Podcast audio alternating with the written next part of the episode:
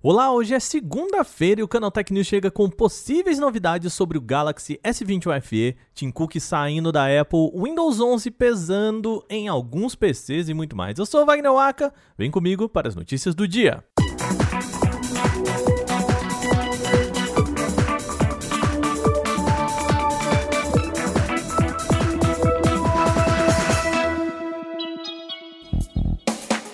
O programa desta segunda começa com possíveis novidades sobre o Galaxy S21 FE. A Samsung ainda mantém o mistério sobre o aparelho, mas alguns novos rumores podem ter adiantado informações sobre o smartphone. O novo teste de benchmark descoberto pelo site Sun Mobile revelou um aparelho que pode ser o Galaxy S21 FE. Caso seja ele mesmo, o aparelho deve ter uma versão com 8 GB de RAM e um ponto importante aqui é que essa versão também teria processador Exynos 2100 sugerindo que a linha deve ter duas variantes, a gente já viu isso acontecer. A outra viria com chip Snapdragon 888. Conforme histórico da gigante, alguns mercados devem receber a versão Exynos, que é feita pela própria Samsung, e outros com o Snapdragon da Qualcomm. O Brasil, no caso, geralmente fica com a primeira opção, ou seja, com modelos Exynos.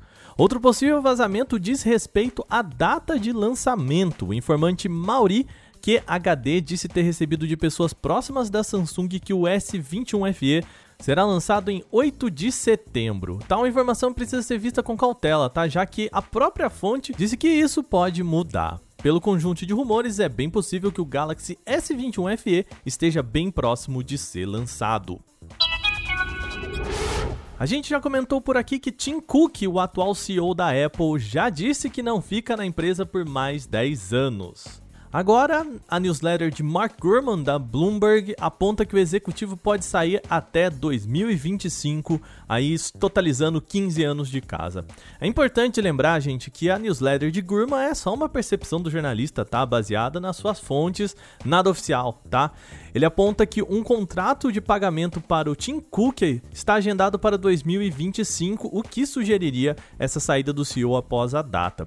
Segundo o próprio Gurman, o último projeto de Cook seriam os óculos de realidade mista da Apple, equipamento que vem sendo desenvolvido há tempos, segundo especialistas. A expectativa é de que esses óculos possam ser lançados entre 2022 e 2023, deixando tempo para o Cook passar o bastão aí até 2025. E esse então seria o grande projeto para a saída do executivo. Até o momento, o CEO comentou em entrevistas vagamente sobre a sua aposentadoria. Foi um bate-papo nesse ano que ele estava comemorando aí os seus 10 anos de Apple, que ele disse que não pretende ficar outros 10 anos na companhia. Portanto, a gente tem Cook na Apple no máximo até 2031. A Samsung lançou uma atualização nova para o One UI para alguns modelos de smartphones mais potentes. O One UI 3.1.1 já havia sido lançado junto com o Galaxy Z Fold 3 e Z Flip 3, mas agora também chega para outros dispositivos. Os modelos são o Galaxy S20, Galaxy S10, Galaxy Note 20 e Note 10, todas essas linhas vão receber essa nova atualização. Ela não deve trazer mudanças visuais muito significativas, mas algumas melhorias. Por exemplo, é possível notar mais velocidade para abrir alguns aplicativos na câmera, em menus pop-up, leitor de impressões digitais, além de um gerenciamento melhor de calor e também melhorias para apps nativos da Samsung.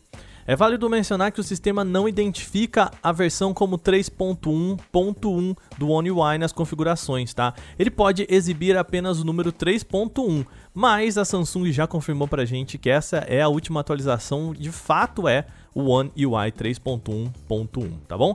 A atualização deve acontecer automaticamente no aparelho caso ele seja elegível para receber o update. Vamos especular um pouquinho mais sobre o iPhone 13. Um novo rumor aponta que a Apple vai apostar alto em seus modelos mais premium da linha. De acordo com o informante Jason C no Twitter, as versões Pro do iPhone 13 não devem contar com opções de 256 GB.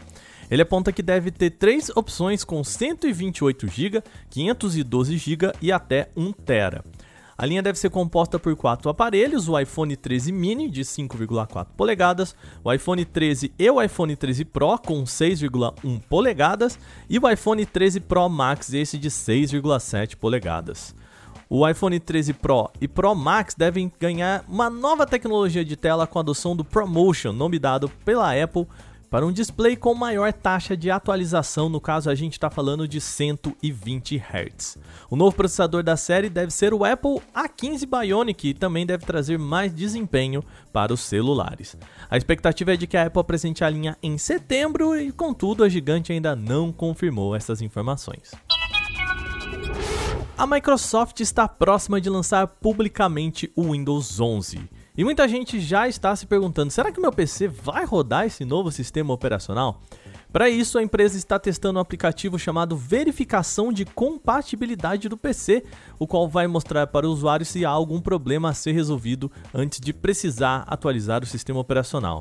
Além disso, alguns usuários também podem participar aí do programa Insider e fazer a verificação usando o Windows Update. Lá o programa informa se o PC está apto ou não para receber o Windows 11.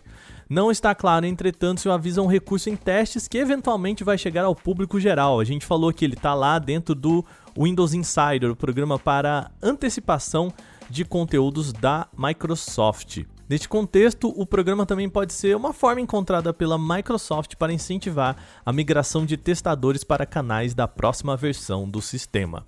O Windows 11 ainda não tem data de lançamento, mas é bem provável que ele chegue em outubro deste ano, inicialmente em computadores novos, sendo liberado para quem quiser atualizar o Windows 10 para o Windows 11 só no ano que vem.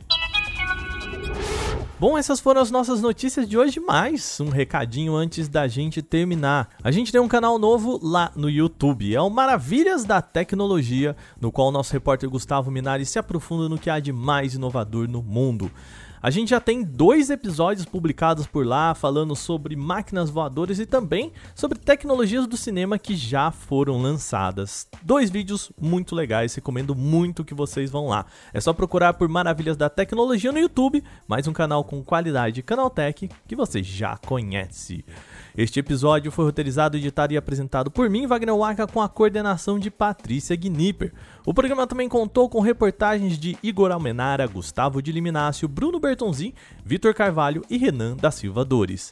A revisão de áudio é da Mari Capetinga. Agora a gente vai ficando por aqui nesta segunda. Uma boa noite. A gente volta amanhã com mais notícias. Até lá.